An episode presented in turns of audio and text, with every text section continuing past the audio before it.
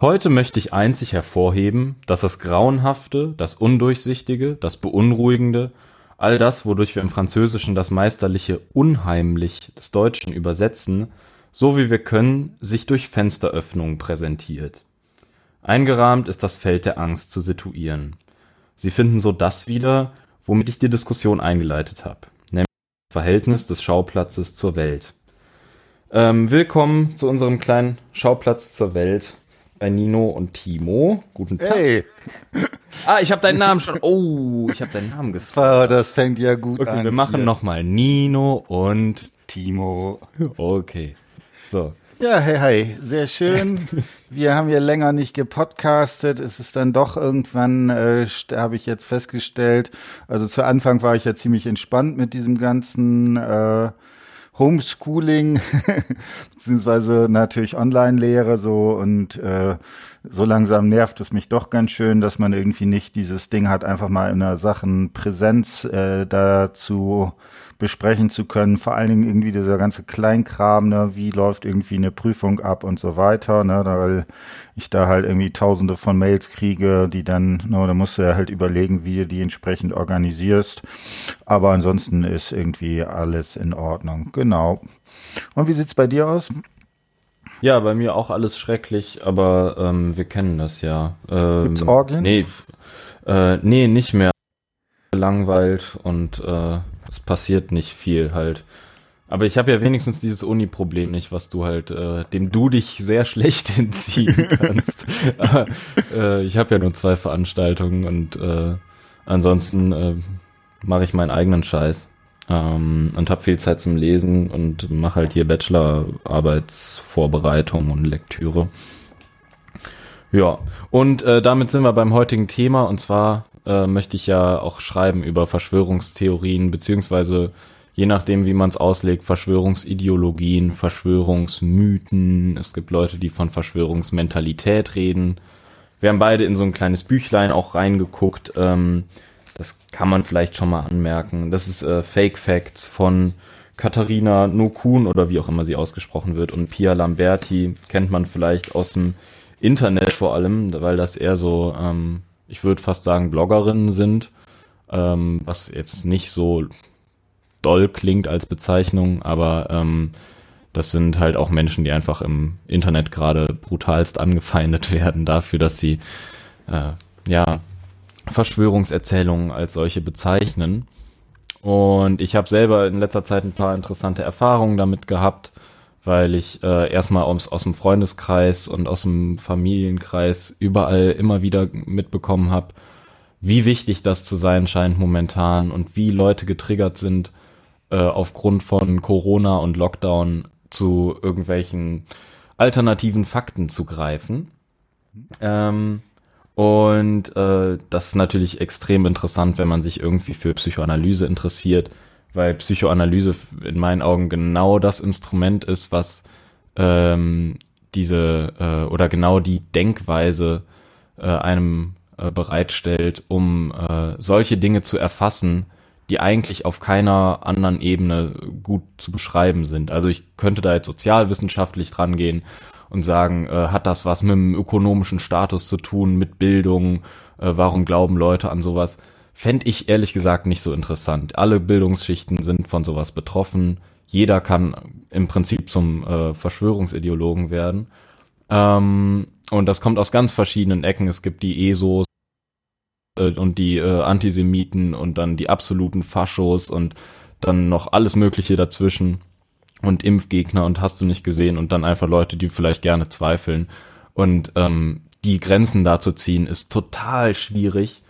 Ähm, deswegen ist das so auf der auf dieser sozialwissenschaftlichen Ebene, wenn man da jetzt mit Ideologiekritik ankommt, zum Beispiel relativ schwierig, finde ich, das auseinanderzunehmen ähm, und irgendwie zurückzuführen auf einen auf eine Kausalkette, warum jetzt Leute an so einen Quatsch glauben. Aber ähm, ich glaube, Psychoanalyse gibt einem halt so ein paar Begriffe da an die Hand. Eben beispielsweise das Unheimliche, die Paranoia, das Phantasma, ähm, solche Sachen. So, Äh, bevor ich dich totlaber, äh, hast du schon äh, Sachen anzumerken? Genau, also ähm, du hast jetzt gesagt, Psychoanalyse findest du da interessant. Also ich finde ich ja auch, das ist ja eine der sehr spannenden Geschichten. Das ist ja schon mal gut. Ja, genau, aber äh, ich würde da noch eine kleine Unterscheidung machen. Also es gibt vielleicht, sagen wir mal, so zwei Flavors von dem. Also natürlich gibt es einerseits die Psychoanalyse, wirklich natürlich als auch äh, Krankenkassen technisch anerkannte äh, äh, Therapie, als Krankenkassen technisch anerkanntes Therapieverfahren. Dann kann man darüber mhm. streiten, wie effektiv ist das und so weiter. Ist es gut oder nicht? Ich glaube, wir sind uns beide darüber einig, dass wir hier Psychoanalyse in einem eher kulturwissenschaftlichen Sinne verstehen. Und zwar insofern, dass die Psychoanalyse dazu da ist, so etwas wie kulturelle Phänomene, kulturelle äh, Eigenschaften zu ähm, analysieren und dafür entsprechend eine Sprache bildet. Und da ist, wäre dann halt, sagen wir mal, der empirische Gegenstand eben was Kulturelles und nichts, was, äh, was man meinetwegen in Statistiken oder Vergleichbarem sich angucken könnte. Und mhm. äh, dann vielleicht noch eine zweite Sache, die, und das hängt da ganz eng zusammen. Du hattest ja zu Anfang gesagt, äh, ne, was will man eigentlich jetzt von Verschwörungstheorien reden? Das ist ja sehr problematisch, weil da dieses Theorie ja irgendwie äh, eine Ähnlichkeit zu einer wissenschaftlichen Theorie entsprechend beinhaltet. Ähm, ich persönlich fand von der Aufzählung, hast du, also hast du in der ersten Aufzählung auch äh, äh, weggelassen, den Begriff der äh, Verschwörungserzählung am besten. Mhm. Und dann, den findest du jetzt gut oder schlecht? Äh, den finde ich, find ich, den besten von, von den Varianten, die du aufgezählt Aha. hattest. Warum?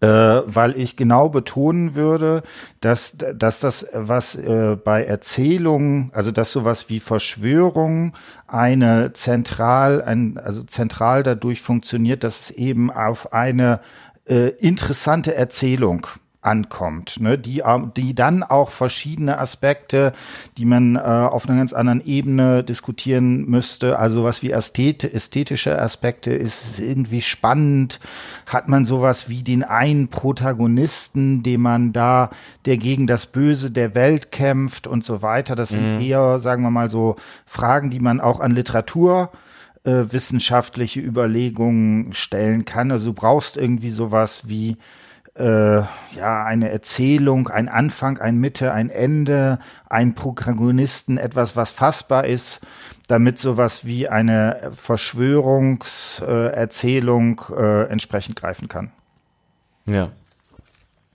Ähm, ich habe jetzt ähm, das Gefühl, wo ich mich so viel damit beschäftige, Podcasts dazu höre, li Bücher lese, ähm, dass es äh, so zwei Ansichten gibt, ähm, die auch, also die oft äh, miteinander auch äh, zwei Erklärungen, die miteinander oft einhergehen für Verschwörungsglauben ähm, oder den Glauben an solche Erzählungen. Und zwar ist es einmal die äh, Frage des Kontrollverlustes, also von wegen ich setze mich als ähm, jemand, der sowas verbreitet und propagiert und selber dran glaubt, in eine bequemere Position, in eine mächtigere Position äh, und habe nicht das Gefühl, im Chaos unterzugehen und in, innerhalb von äh, ja, mich innerhalb von äh, Informationen mich zu verstricken, die ich nicht verstehe, sondern ich verstehe alles und habe damit ähm, eine Maximierung meiner Kontrolle.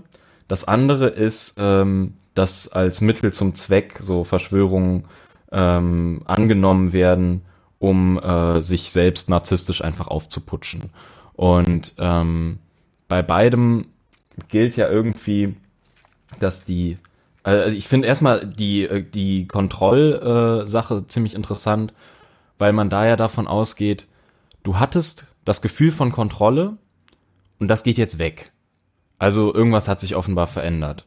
Ne? Du wirst ja nicht geboren und bist von Anfang an der Meinung, dass äh, die Mondlandung auf jeden Fall gefälscht ist, sondern irgendwas treibt dich dazu, dich mit diesem Thema überhaupt erst zu beschäftigen, was ja für dich auch nicht wirklich eine Relevanz hat.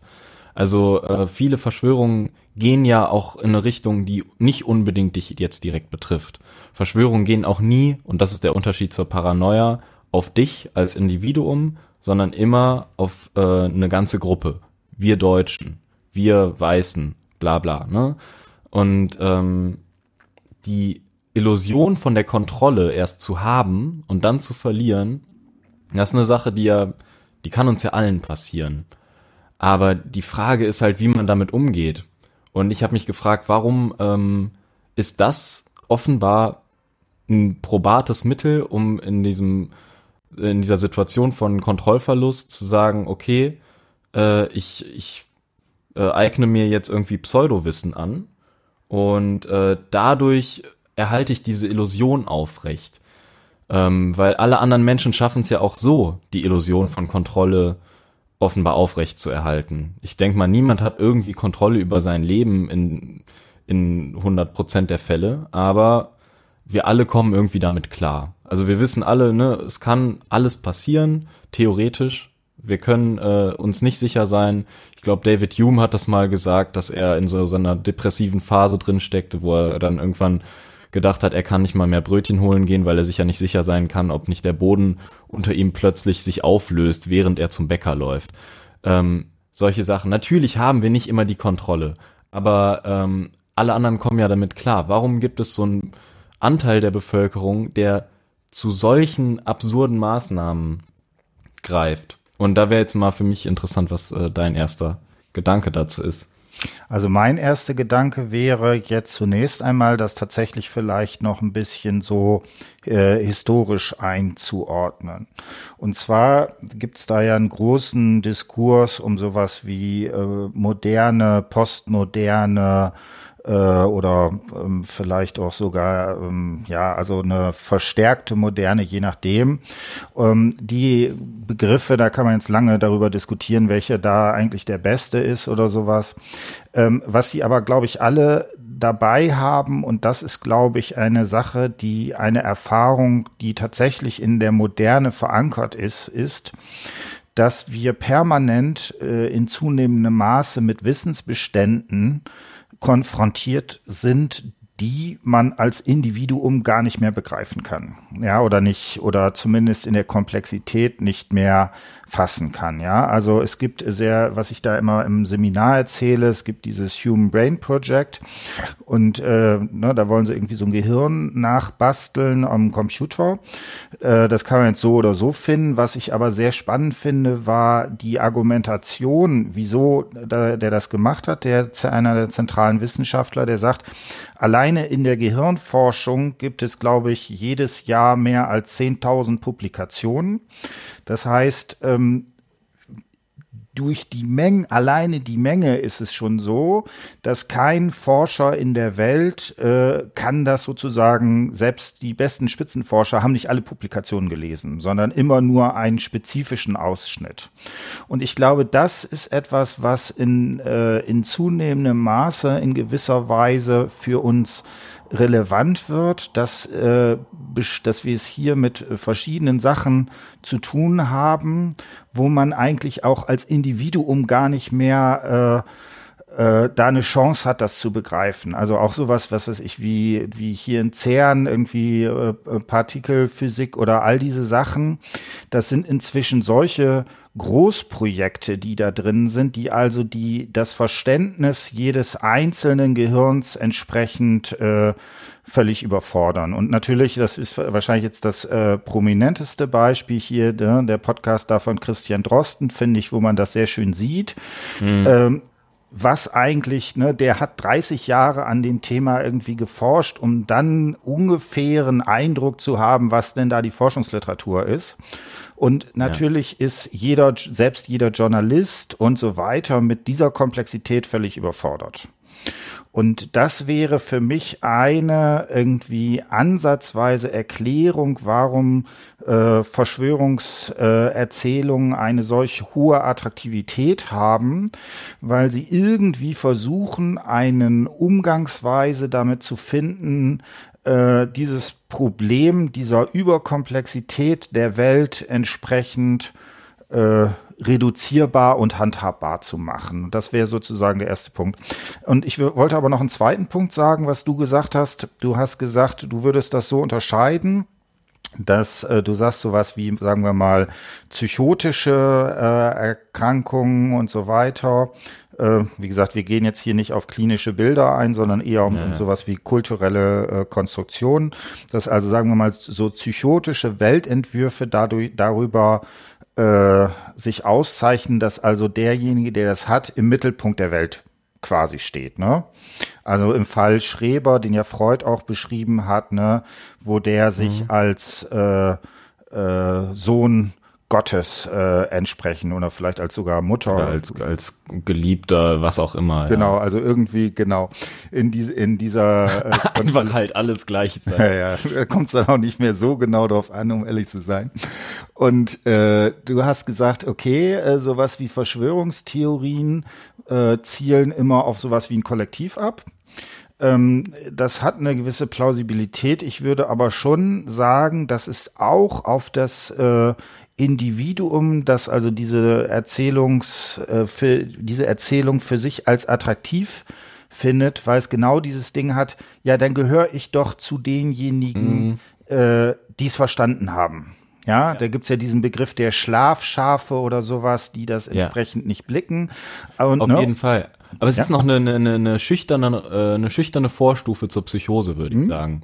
Weil die Psychose macht ja genau das. Äh, ich stelle mich in den Mittelpunkt und sage, ich persönlich werde von Bill Gates tot geimpft, hm. wenn ich nicht aufpasse. So. Und äh, was eben bei einer Verschwörungserzählung eben der Trick ist, ist ähm, nur andeutungsweise, das ist zum Beispiel bei Trump auch total zu, gut zu beobachten, sich damit zu beschäftigen, was angeblich passiert. Das heißt, ich mache nicht äh, die eindeutige, ich, ich, ich sage nie ich, ähm, ich ich werde nicht anfangen, und das ist generell, äh, meinte zufällig letztens jemand zu mir, fällt mir gerade ein, dass äh, wenn du Leute beobachten willst dabei, ob sie lügen oder nicht, dass sie meistens anfangen passiv zu sprechen und nicht mehr ich sagen in dem Moment, wo sie lügen. Aber anderer Punkt, ähm, es hat nur eine gewisse Überschneidung. Die äh, die Sache ist bei einem, bei, das würde man jetzt mit so freudschem Vokabular so ein bisschen unterscheiden, vielleicht von Psychose und Neurose, dass halt der Neurotiker im Gegensatz zum Psychotiker ähm, eben seine, seine Allmachtsfantasien und so weiter und seinen Narzissmus und sein Ich stehe im absoluten Mittelpunkt überträgt auf einen anderen, irgendwo reinprojiziert und damit halt sagen kann, nein, natürlich bin ich nicht Gott, aber es gibt einen Gott. Und das ist eben die Vorstufe. Das ist so ein, der kleine äh, psychische Trick dahinter, würde ich sagen. Eben zu sagen, ähm, ich fühle mich nicht mächtig, weil ich jetzt mich zu Gott mache, weil ich mich zum absoluten Verschwörer mache, zu dem, der alles weiß, der alles sieht, der alles kann, der allmächtig ist. Aber dadurch, dass ich annehme, dass es so einen allmächtigen anderen gibt, der ein absolutes Genießen hat, der seine Libido komplett auslebt, der, ähm, ne, es gibt ja zum Beispiel, was mir total neu war, das kenne ich erst jetzt seit einem Monat oder so, diese Leute, die äh, sagen, es gibt eine internationale, äh, so ein, das ist eher so ein Kinderporno-Ring irgendwie, ich habe vergessen, wie die heißen, ähm, und die gewinnen aus äh, Kinderkörpern den Stoff, den Stoff Adrenochrom um sich damit zu berauschen und äh, unsterblich zu machen und so weiter. Ähm, und das geht ja in die Richtung von äh, libidinöser, extremster Befriedigung. Ich halte mich jung, hab Sex mit Kindern. Also es ist ab absolut incestuös und ekelhaft und äh, so eine vollständige Erfüllung einer völlig heftigen Fantasie.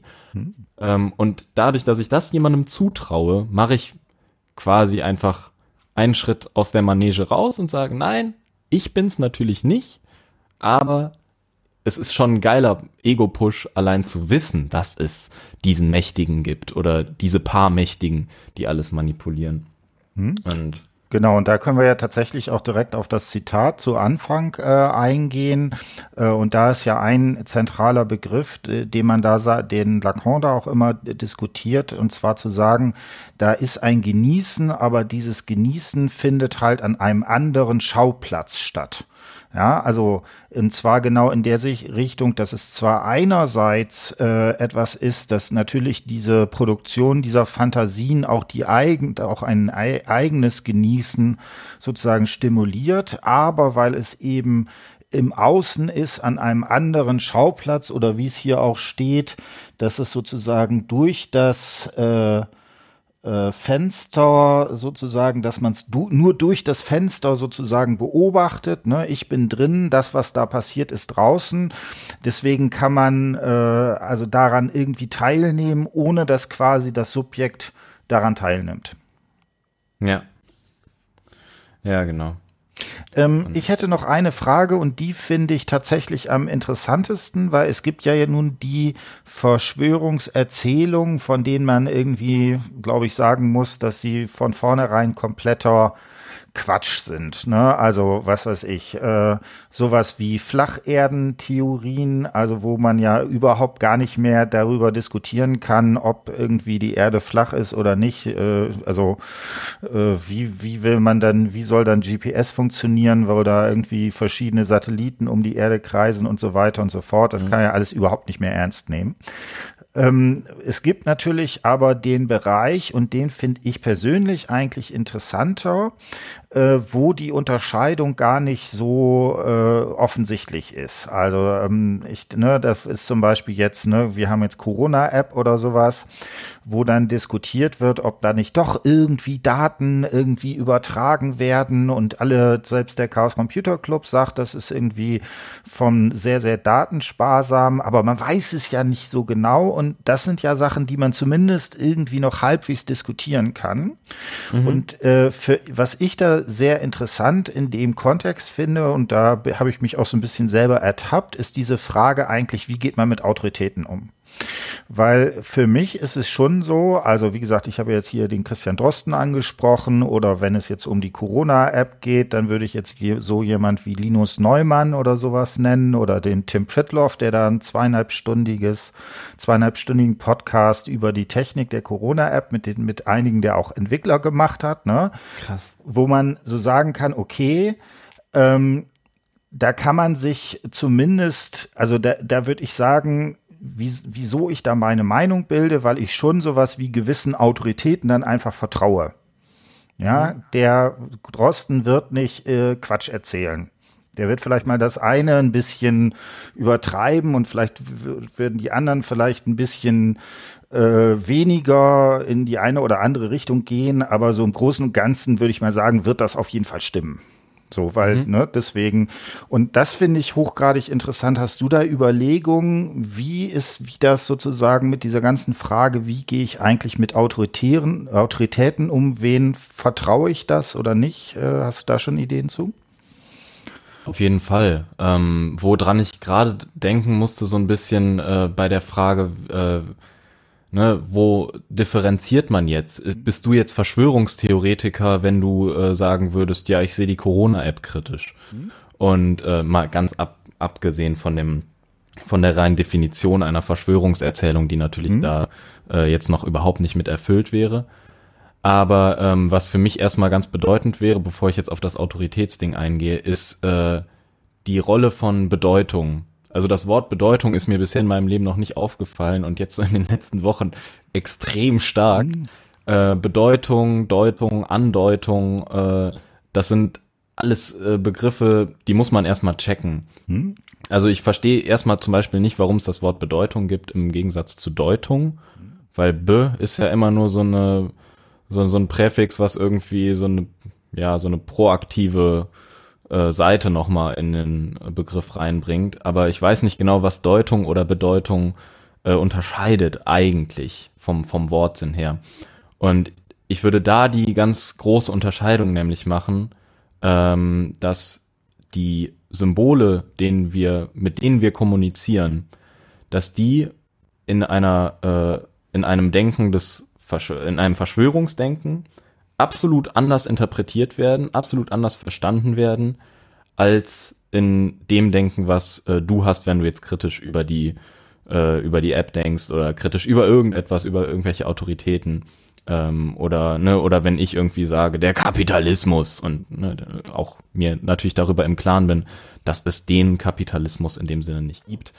Ähm, und da ist äh, auch Lacan wieder total wichtig, finde ich, weil er ja äh, so festmacht, dass das Symbolische, also die Sprache, ähm, eben der Zugang zur Welt ist, den man irgendwie hat, der von sich aus nie perfekt sein kann und der irgendwie adäquat alles beschreibt. Also du hast nie so viel Sprache oder so eine gute Sprache, dass das jetzt astrein funktioniert und du kannst mit jedem kommunizieren. Das ist ganz normal auch. Und das ist auch erstmal nicht so schlimm.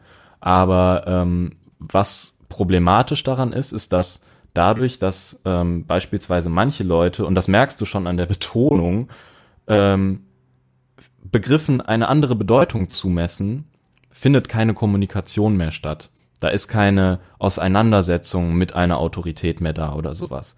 Sondern es gibt zum Beispiel einen großen Unterschied in meinen Ohren äh, zwischen, ob ich sage, die Pharmaindustrie oder die Pharmaindustrie. So, weil zum Beispiel, wenn du dir KenFM anguckst, so einen der wichtigsten Verschwörungsideologen, äh, so ein YouTube-Guru, der würde immer sagen, wer ist dran schuld? Die Pharmaindustrie. Und das ist immer so, das ist eine andere Bedeutung. Du merkst das so ein bisschen an der Betonung, dass für ihn der Begriff anders aufgeladen ist. Er benutzt den nicht kommunikativ. Also wir könnten uns jetzt nicht darüber austauschen, obwohl wir das gleiche Wort benutzen. Aber für ihn hat es eine andere Bedeutung, die ich nicht erfassen kann, weil die außerhalb dieser symbolischen Ordnung, die ich kenne, liegt. Ähm und jetzt bin ich, äh, leider habe ich es verkackt, auf deine äh, Autoritätensache einzugehen bisher. Ähm, wie spanne ich den Bogen? Ich, ich kann aber, ich kann aber ja. noch vielleicht zwei, drei Sätze zu dieser ganzen Frage dazwischen. von Bedeutung reden. Und ich finde das ja hochgradig interessant, weil ähm, das ja etwas ganz Wichtiges ist, was auch Lacan ja thematisiert hat, dass Bedeutung immer äh, etwas ist, was sozusagen nachträglich entsteht. Und zwar mhm. hast du da sowas wie, ne, er sagt, es gibt sowas wie das Drängen des Signifikanten, das eine Wort, was dem anderen sozusagen folgt, ne, und was auch eine Struktur des Begehrens hat, der Metonomie.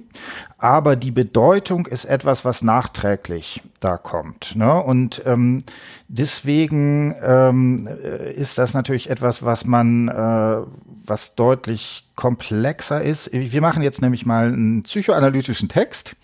Äh, Test, nicht Text, einen psychoanalytischen Test. Und zwar, du sagst jetzt, ich stelle dir eine Frage und du sagst das allererste Wort, was dir einfällt. Yes. Und zwar, was ist das Gegenteil von gut? Schlecht. Genau. Ne? Also, das finde ich jetzt nämlich hochgradig interessant, äh, weil man könnte genauso gut sagen, das Gegenteil von schlecht ist böse. Mhm. Ne? Und äh, das gibt ja auch, wie gesagt, dieses berühmte Buch Jenseits von Gut und Böse, ne? wo er da die Unterscheidung macht. Und die, eine Überlegung, die bei äh, Lacan da ganz stark drin ist, dass sozusagen die Bedeutung, was gut ist, gar nicht an dem Wort hängt, oder du hast jetzt immer gesagt, an dem Begriff, sondern die Bedeutung ist die Bewegung des Differenzierens. Das heißt, in dem Moment, wo jemand sagt, Ne, das ist zum Beispiel mhm. ein guter Podcast. Und dann sagt, ja, aber der andere Podcast war schlecht. Oder sagt, der andere Podcast war ja böse. Dann ja. bekommt, je nachdem, in welche Differenz du das setzt, bekommt der Begriff gut eine völlig andere Bedeutung in dem Sinne. Ja.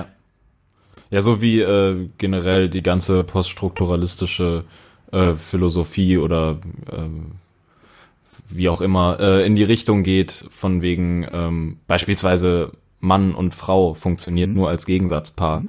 Ne? Gäbe es nur Frauen, dann gäbe es keine Frauen. Und weil eben der Gegensatz nicht da wäre und dieses, ähm, also jetzt nicht bildlich gesprochen, sondern im, im sprachlichen Sinne. Wenn man einfach jeden Menschen als Frau bezeichnen würde, dann wäre Frau natürlich obsolet. Äh, es gibt nur eben die klar, als diese Begriffe als Gegensatz zu einem anderen Begriff im Prinzip oder zu einer anderen Bedeutung. Ähm, also ob, ob sich signifikante, äh, Signifikate oder Signifikanten unterscheiden voneinander und da die Differenz besteht, bin ich mir gar nicht so sicher. Ähm, ist auch egal. Ähm, so. Äh, hast du schon mal an eine Verschwörung geglaubt, eigentlich? Glaubst du an eine aktuell? Gibt es vielleicht eine reale? Äh, ich würde sagen, nein.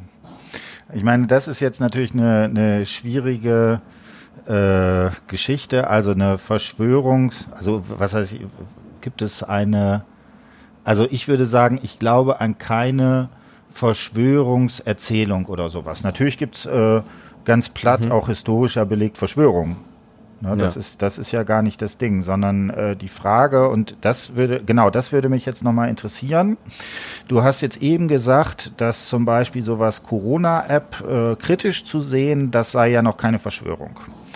Ich würde sagen, da gibt's aber eine Grenze. Wenn du zum Beispiel dann irgendwann sagst, ja, aber da werden doch irgendwie geheime Daten ausgetauscht, von denen wir gar nichts wissen dann mhm. würde ich sagen, ist da durchaus eine gewisse, ein gewisser Punkt überschritten, wo es doch sowas wie äh, den Charakter einer Verschwörungserzählung bekommt.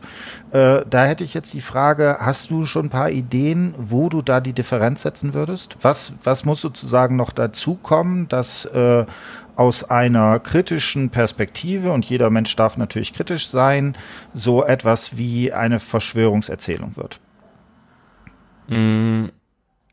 Ja, also was ich da ähm, erstmal ganz ganz platt natürlich wichtig finde, ist, wie ist die Faktenlage? Hm. So, was was weiß man darüber? Ähm, und dann ist halt wichtig äh, zu gucken, ne, ist das jetzt völlig unbegründet oder gibt es da einige Argumente? Ähm, und es ist ja nicht irgendwie schwarz-weiß und dass alle Verschwörungstheorien absoluter Bullshit sind, sondern gerade wenn man sich mal auf YouTube äh, paar Leute reinzieht, die in der Richtung aktiv sind, ähm, die vermischen absolut äh, konstruktive äh, Kritik teilweise mit abs abstrusen äh, Anschuldigungen von der jüdischen Weltbevölkerung oder sowas. Das ist äh, ganz normal, dass die äh, diese Dinge Hand in Hand gehen. Deswegen, das wäre der erste Punkt, Fakten. Der zweite Punkt wäre dieser große andere, der irgendwie beschuldigt wird, der auch ähm, aber ne, im Sinne von einer Autorität gleichzeitig irgendwie, dem man huldigt und äh, den man so ein bisschen bewundert insgeheim. Ähm, und der wäre mir da halt noch nicht klar genug bei jetzt Corona-App. Also, ne, aber das ist ja auch nie das Problem. Da kann man ja dann immer einfügen, was man will. Das macht man ja sowieso. Äh, das für die einen ist es dann ja äh, der Jude George Soros bei den anderen ist es äh, Angela Merkel und dann bei den anderen ist es äh, Reptiloiden aus äh, Indonesien. Und äh, das ist völlig egal, den kriegst du immer irgendwie hingebastelt. Ja?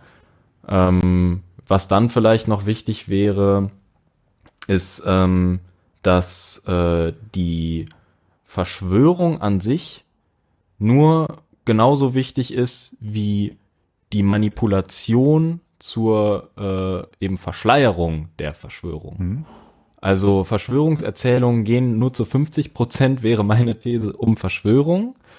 Ähm, und um die, also um das eigentliche Ziel, ne, da haben sich Leute irgendwie verschworen, sondern äh, zu 50 Prozent mindestens um den, äh, um die Art der Manipulation. Das wird ja extrem detailliert dann dargelegt. Beispielsweise äh, Chemtrails. Da geht es null um Ziele die Leute beschäftigen sich gar nicht damit, ja, was wollen denn die, die, die bösen äh, Chemtrail New World Order Leute? Ähm, was ist deren Ziel? Wollen die uns irgendwie vergiften oder ne, was ist damit los? Wollen die uns, unsere Gedanken manipulieren? Wollen die uns ausrotten? Wollen die, was weiß ich, genetisch uns manipulieren? Äh, da ist voll im Fokus dagegen äh, die Art, wie man manipuliert wird. Und das wäre auch nochmal eine ähm, sehr wichtige Sache, wenn eben dieses Ich werde manipuliert, ich werde manipuliert, ich werde manipuliert. Wenn Le Leute so anfangen zu reden, dann ist es ähm, eine, eine andere Sache, als wenn jemand einfach darüber mhm. spricht. Genau, äh, Staatspunkt, im Staatspunkt darf man darüber nicht berichten. Das wäre genau, so ein klassisches Kriterium. Genau.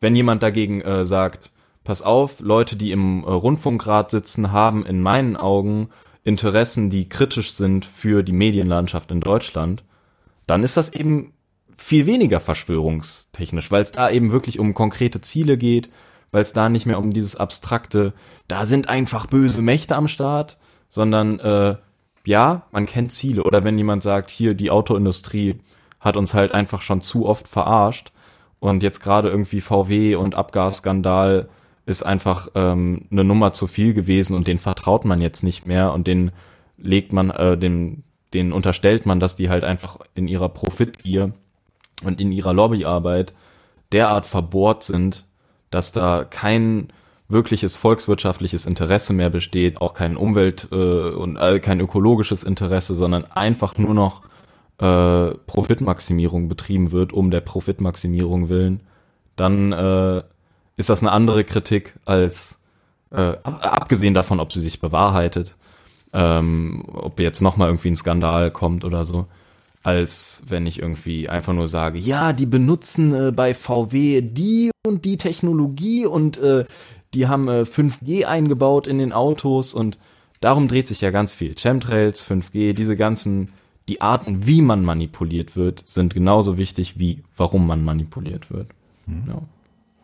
Genau, und dann hat man ja immer das Paradox, dass man die Kritik an den Medien ja nur aus den Medien kriegt. Und also, äh, ne, wenn, wenn man, also wenn es so wäre, dass äh, das so massiv manipuliert wird, dann würde man ja auch äh, würde man ja gar nichts über die Manipulation irgendwie feststellen können, weil woher habe ich das? Im Zweifelsfall dann nämlich genau aus den Medien. Das ist ja auch immer dieses ja. Paradox, was da drin liegt.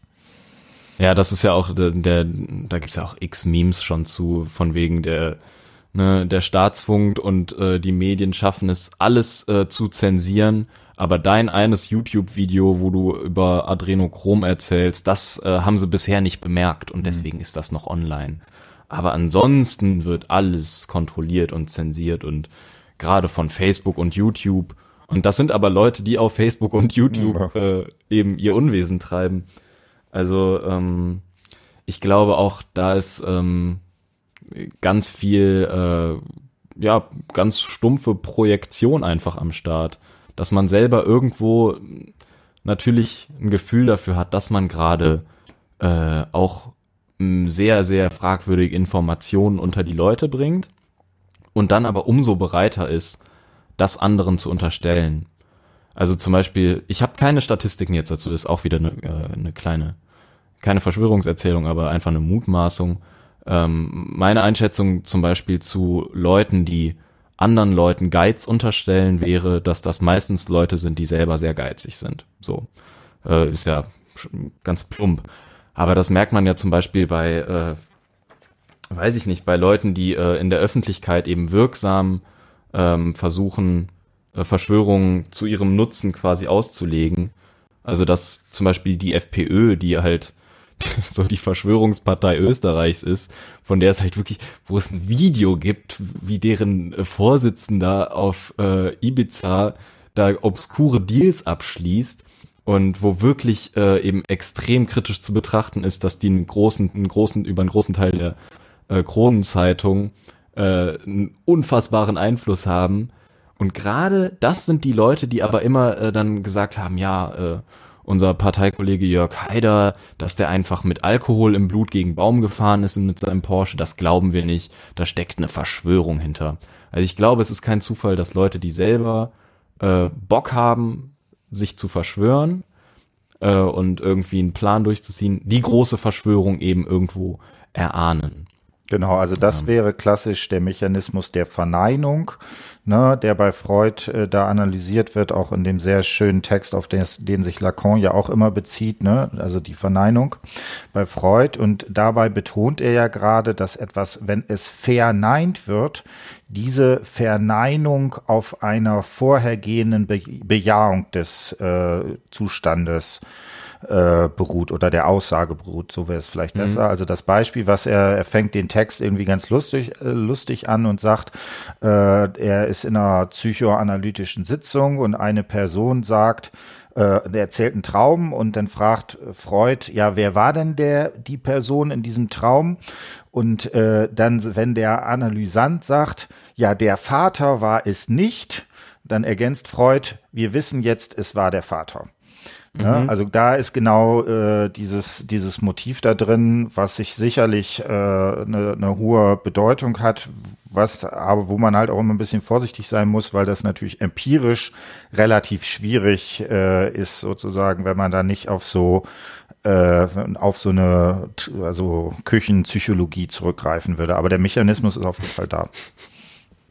ja. ja.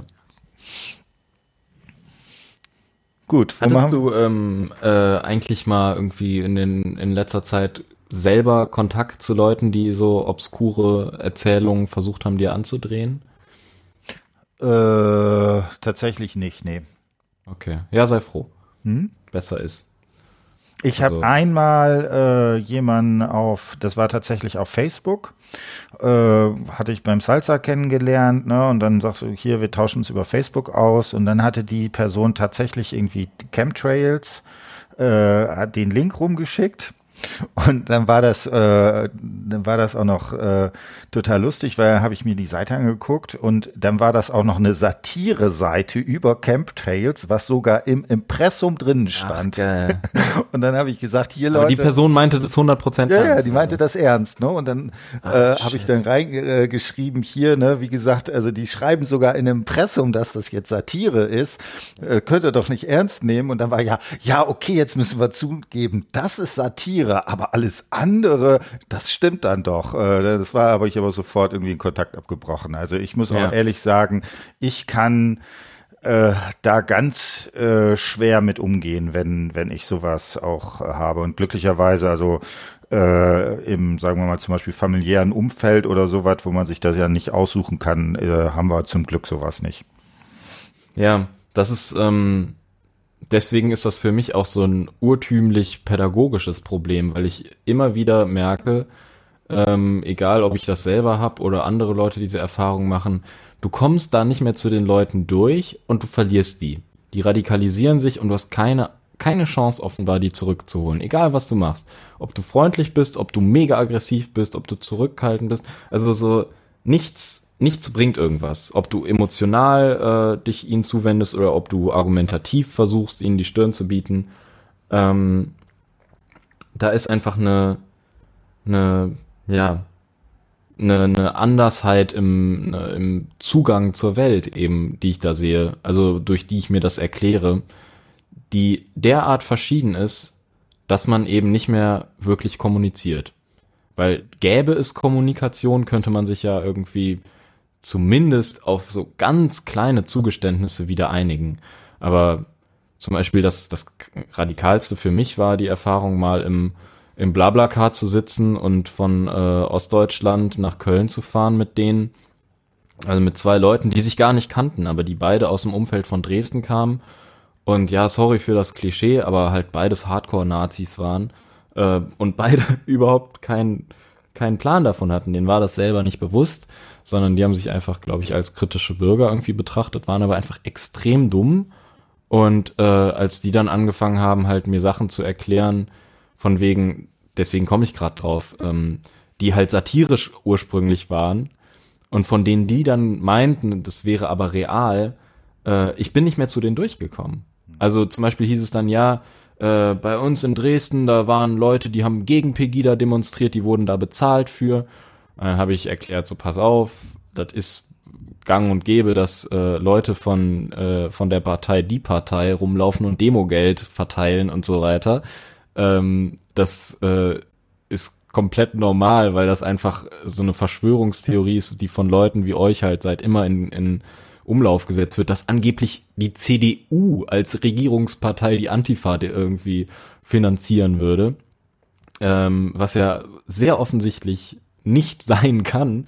Und ähm, da waren die halt nicht mehr von wegzubringen trotzdem, ne? Oder äh, die hatten auch biologische und rassentheoretische Vorstellungen noch in ihren Köpfen, wo ich keine Ahnung habe, wo die das gelernt haben, aber äh, also als ob die im 18. Jahrhundert aufgewachsen wären.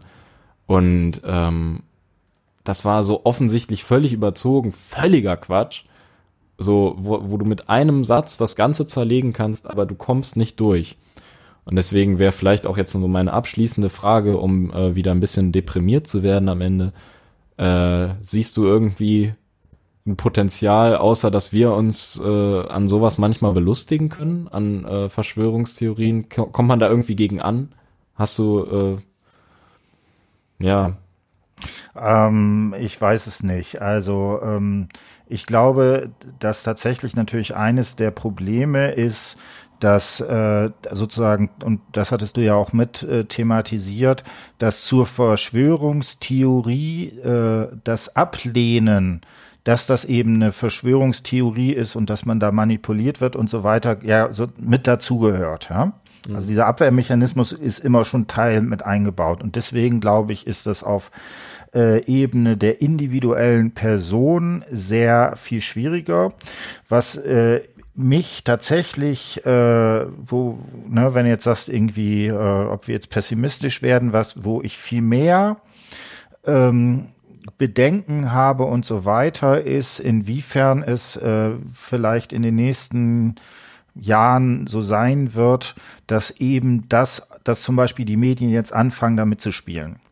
Ne? Und deswegen hat mich ja zum Beispiel hat mich diese Kampagne da gegen den Drosten von der Bildzeitung so aufgeregt, ja, weil das natürlich voll. eine eine Wissenschaftsfeindlichkeit schürt, die nämlich genau, ne, wenn man jetzt erstmal da anfängt und zu sagen, ja, der, der, das ist irgendwie grob falsch und so weiter, dann ist es natürlich überhaupt kein, kein äh, Schritt mehr zu sagen, ja, und dann sind ja auch alle Wissenschaftler irgendwie äh, äh, manipuliert und gekauft und so weiter. Ja. Und dann äh, ist es ja, also wenn man dann von Chemtrails ausgeht, dann ist ja der Schritt gar nicht mehr so weit. Wenn man sowieso sagt, das ist alles, äh, was da Wissenschaft produziert, ist irgendwie Quatsch.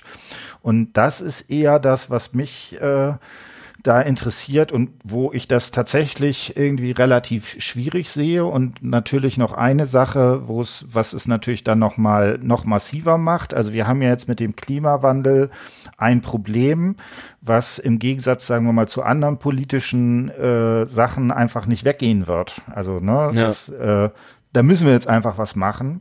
Und ich habe schon den Eindruck, dass äh, wir auch gesellschaftlich uns zunehmend die, äh, den, ähm, die Möglichkeit verbauen, da entsprechend drauf zu reagieren, weil da nämlich genau solche Sachen, ja, die werden doch alle bezahlt oder sonst irgendwas, äh, da entsprechend auftauchen. Und ich habe jetzt immer gesagt, ne, dass das irgendwie zunimmt und so weiter. Ne, das wäre jetzt sicherlich jetzt eine schwierige Diskussion, ob das wirklich mehr geworden ist oder sowas.